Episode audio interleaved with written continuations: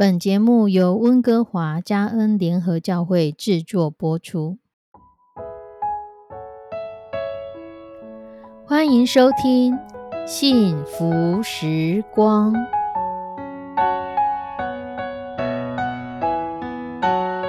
亲爱的弟兄姐妹平安，我是 Judy，很开心今天您收听这个节目。愿我们生命中的每一天都浸泡在上帝的恩典大能中，明白神要在我们生命当中的旨意，从神支取我们身心灵所需的一切养分。人生的道路上有神一路的相伴，这是一件何等幸福的事情呢？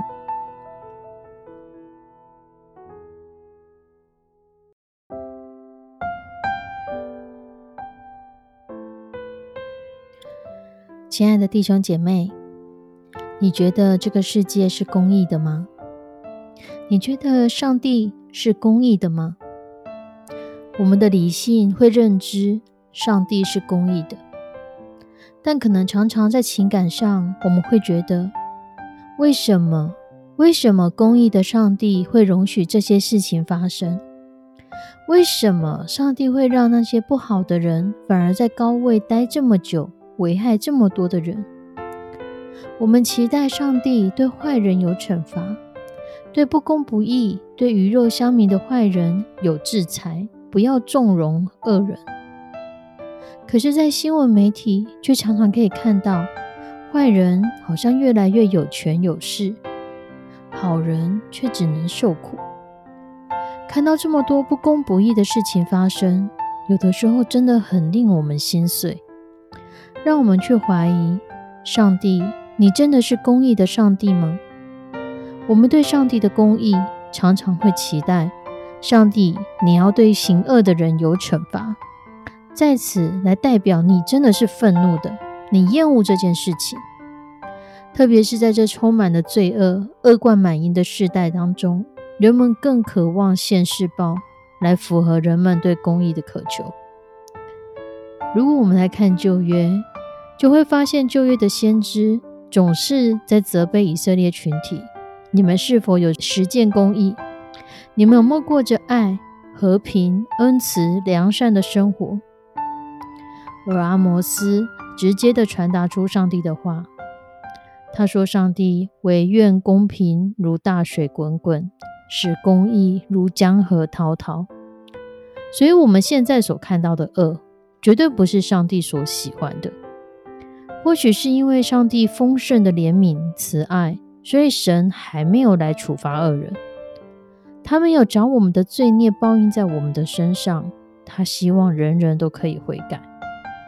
因为我们很容易就看到别人那如此的恶，却看不到自己的恶已经像梁木一样的巨大。在创世纪十八章二十五节，当亚伯拉罕跟上帝。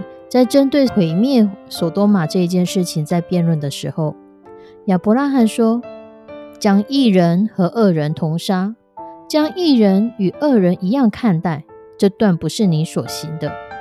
审判全地的主岂不行公义吗？难道上帝真的不行公义吗？”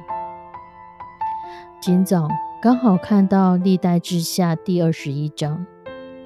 这一章在讲一个犹大王约兰的故事。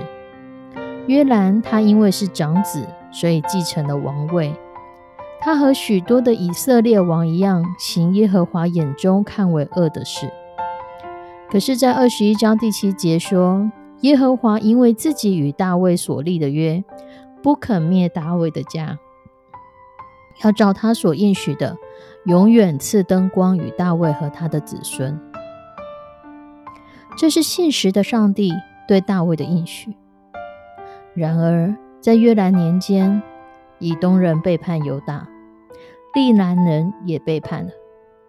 第十节说：“因为约拿离弃了耶和华他列祖的神，所以当一个人行恶，其实不用上帝，他身边的人也会有感觉。除了一起行恶的人，其余的朋友都会渐行渐远。”中文有一句话说：“德不孤，必有邻；行仁德的人，必有同行的人。”最后，约兰的常患病，患此病缠绵日久，过了两年，病重而死。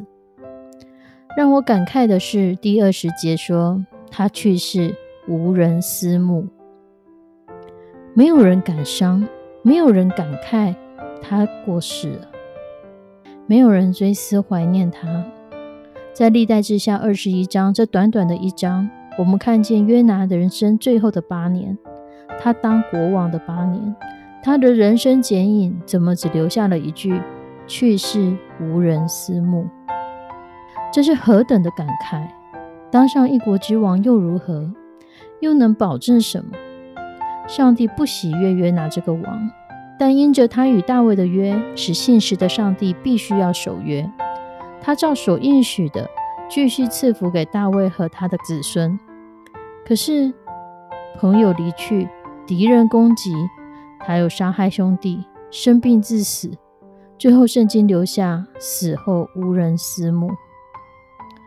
约兰的人生享受了上帝与大卫慈爱的约定，但他的人生难道上帝的公义没有在其中吗？有一部电影，中文翻译为《不完美的公义》，英文的片名为《Just Mercy》。电影在探讨什么是正义，什么又是公义。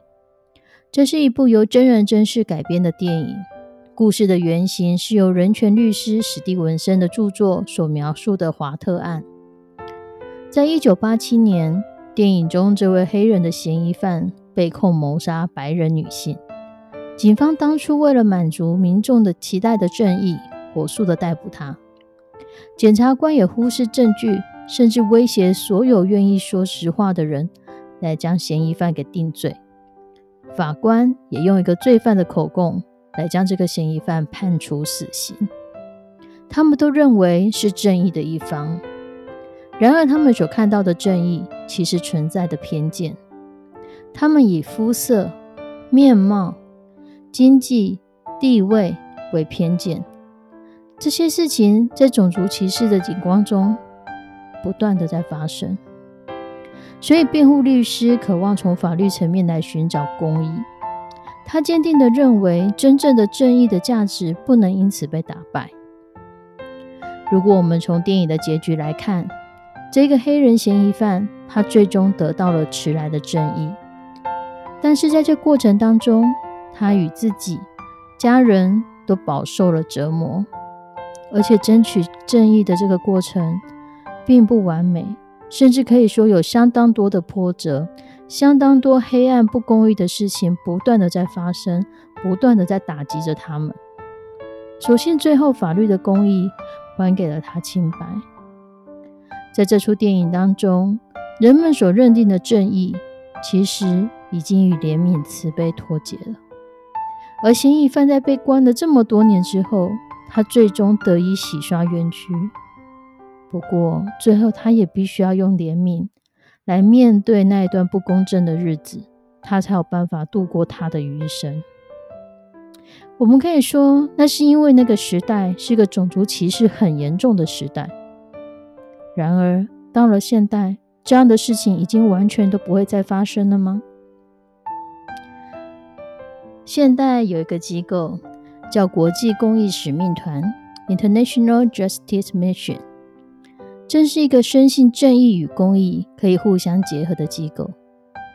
他们现在在世界各地努力的在对抗人人口贩卖或是现代的奴役制度，不辞劳苦的调查那些有些组织的绑架以及招聘。这些绑架与招聘的背后，其实都是被受害者的性剥削或迫使他们为奴隶。使命团会透过机构培训的基督徒牧师，将可疑的贩卖者带到法庭，希望能够从中断开整个犯罪的网络，让更多的受害者可以重获自由。因为在受害者的国家可能没有很重视公益，所以这个使命团他希望不单单看到公益的彰显，他更希望能够保护受害者从这样被压迫的苦况中得到释放。然后寻求新生活的机遇，更透过认识耶稣基督和上帝公益的好消息，而这些受害者，当他们被拯救之后，你会看见他们新的生命，你会赞叹上帝的公义如何的帮助这些被掳的人，真的得着身心灵的释放。所以，亲爱的弟兄姐妹，现在这个黑暗邪恶的时代，不单单是你看了不舒服，其实上帝更加的心痛。这不是一个上帝所期待的世界。上帝所期待的是唯愿公平如大水滚滚，使公义如江河滔滔的世界。愿我们每一个弟兄姐妹不会因为这个世界的黑暗，我们而心痛退却，而是仍然继续的相信上帝是公义的上帝。上帝仍然在主持公义。我们一起来祷告。慈悲我们的上帝，主，你是公义的上帝。我们为每一个垂听这个节目的弟兄姐妹祷告，主，垂听我们每一个人心中那对不公义的委屈与抱怨。你听到我们心中的那个不平的呐喊。我们看到一些不公义的事情，我们觉得这些事情不应该发生，而我们却无能为力。甚至我们是受害者，也求你帮助我们，仍然相信你是公义的神，让我们不被恶所胜，让我们仍然继续坚持做对的事、善的事、好的事。主，我们相信你是实行公义的，必有你的公义在其中。献上我们的祷告，祈求奉主耶稣的圣名，阿门。亲爱的弟兄姐妹。愿你的生活经历神的公义、神的协助，让神与你同在同行。拜拜。